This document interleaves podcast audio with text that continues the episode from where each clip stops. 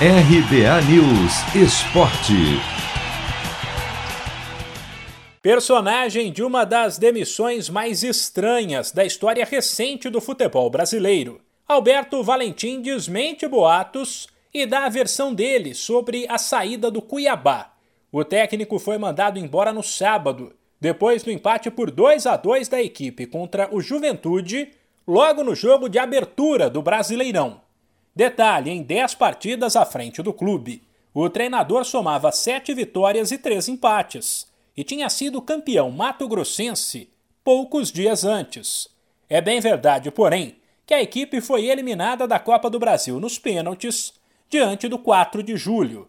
O vice-presidente do clube, Cristiano Dresch, chegou a dizer que o erro não foi demitir, mas sim contratar Valentim, o dirigente elogiou a postura do treinador, mas deixou claro que as conversas sobre a demissão já vinham de algum tempo, porque as ideias de trabalho do técnico e da administração do Cuiabá eram diferentes. Já Valentim, em entrevista ao canal Sport TV, disse que Cristiano queria interferir na equipe, o que deixou a situação insustentável. Desde a minha chegada aqui no Cuiabá, eu sempre fui muito aberto o Cristiano sabe disso, é, que sempre é, deixei ele colocar, fazer as colocações dele, eu tinha as minhas, algumas coisas nós não concordávamos e, e falávamos horas e horas. No domingo, quando nós fomos campeões, eu sei exatamente, falamos 47 minutos. E eu sempre deixando muito, porque respeito muito as hierarquias, mas tudo tem um limite. Então, quando é, alguma coisa começa a ser levada muito para dentro do campo, é, querendo quase obrigar que eu colocasse certos jogadores ou tirasse outros, isso já fica um pouco mais.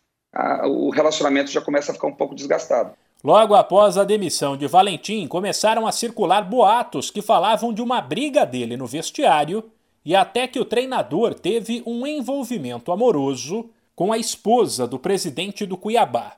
Versões que o treinador fez questão de desmentir e chamar de fake news. Deixar muito claro aqui, acredito que vocês já saibam, né, algumas notícias é, que saíram, duas na verdade, que são fake news. Né, isso aí tá, acredito que vocês acreditam nisso também, porque foram é, em verdades muito, posso usar um termo assim, até um pouco pesado, nojentas, é, uma nojentíssima que foi é, em relação à minha vida pessoal é, e da família também do, do aqui do, do Cristiano Drusch. É, a outra que não é verdade é que eu tive uma discussão com o Elton.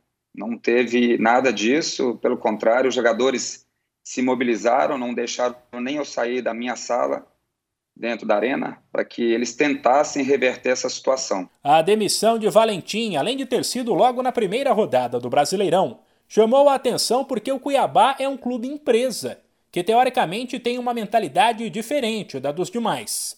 Ele é administrado por uma família que atua no ramo da indústria da borracha e nos últimos cinco anos antes de Valentim, demitiu apenas dois treinadores. De São Paulo, Humberto Ferretti.